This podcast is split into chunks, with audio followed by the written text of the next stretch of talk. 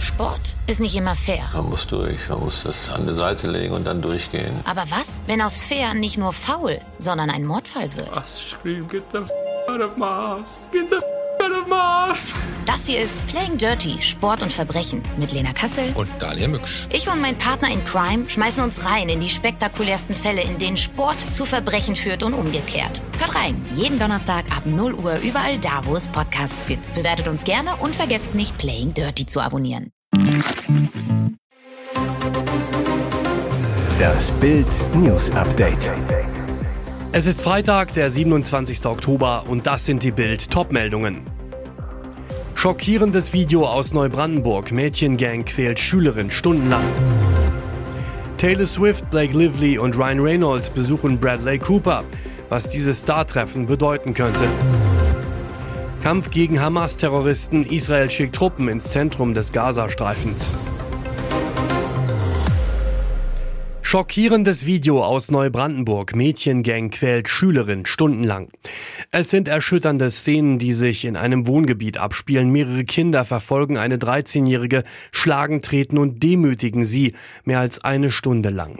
Ihre grausamen Taten filmen sie mit dem Handy, verbreiten die Videos später. Das Martyrium, das die kleine Marie, Name geändert, durchmachen muss, lässt einen sprachlos zurück. Inzwischen ist die Tat auch ein Fall für die Polizei. Was war geschehen? Am 22. Oktober locken die 11 bis 13 Jahre alten Täterinnen ihr Opfer in eine Falle. Der Grund für den Gewaltausbruch offenbar geht es um Chatnachrichten. Die Kindergang läuft mit der 13-Jährigen durch eine Wohngegend, droht ihr, sie könne nicht entkommen. Dann eskaliert die Situation.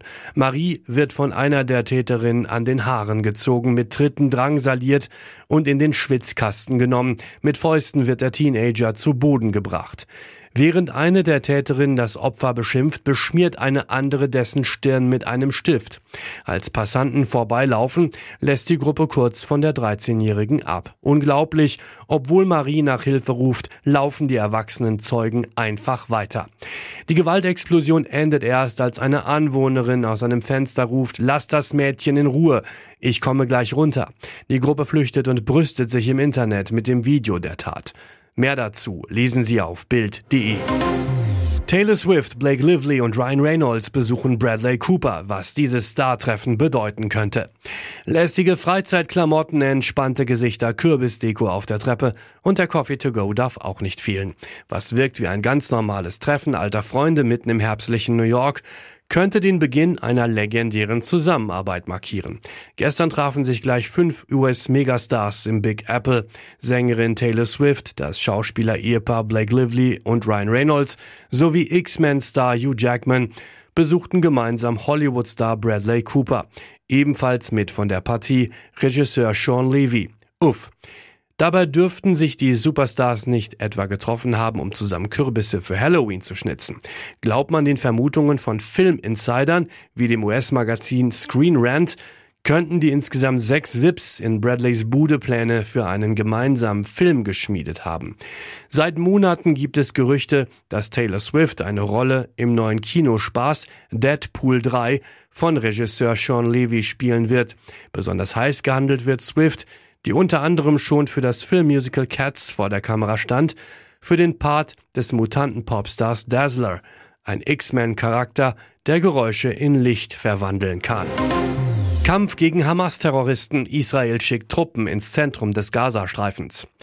Erneuter Schlag gegen die Hamas-Terroristen. Das israelische Militär hat bei weiteren begrenzten Vorstößen im Gazastreifen nach eigenen Angaben Dutzende von Stellungen der Terrororganisation angegriffen. Wie die Armee am Morgen auf Telegram berichtete, attackierten am Vortag von Kampfflugzeugen und Drohnen flankierte Bodentruppen unter anderem Abschussrampen für Panzerabwehrraketen, Kommandozentralen sowie Terroristen der Hamas. Der Überfall in der Nähe von Gaza-Stadt wurde nach Angaben des Militärs von Infanterie, Kampftechnik und Panzertruppen durchgeführt, wobei Drohnen und Kampfhubschrauber der israelischen Luftwaffe für Luftunterstützung sorgten. Anschließend hätten die Soldaten das Kampfgebiet unversehrt wieder verlassen. Auch in der vorigen Nacht hatten israelische Kampfpanzer im Norden einen Vorstoß unternommen. Israels Militär hatte in den vergangenen rund drei Wochen bereits mehrere solcher begrenzten Vorstöße in den Gazastreifen unternommen.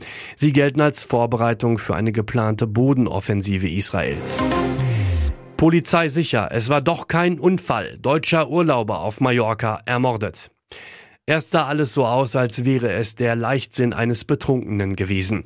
Ein Jahr nach dem Unfall auf der Autobahn MA19 auf Mallorca, bei dem der deutsche Tourist Tim V starb, gibt es jetzt eine überraschende Wende. Die Polizei geht davon aus, dass der Mann nicht infolge eines Unfalls starb, sondern ermordet wurde. Nach Angaben der Mallorca Zeitung wurden jetzt drei Personen festgenommen.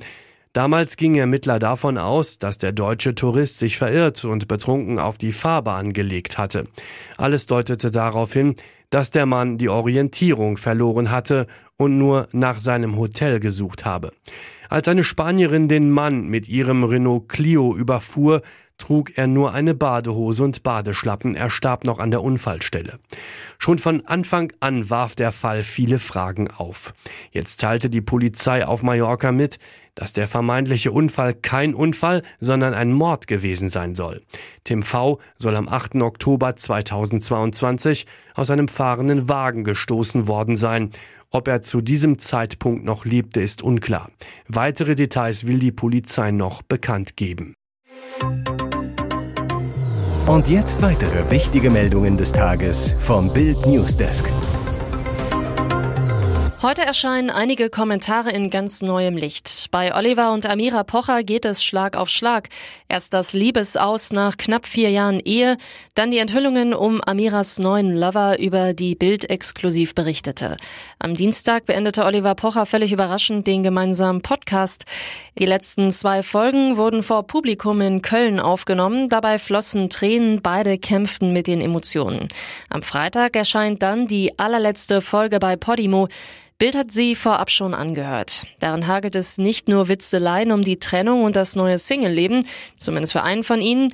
Immer wieder gibt es Anspielungen aufs Fremdgehen.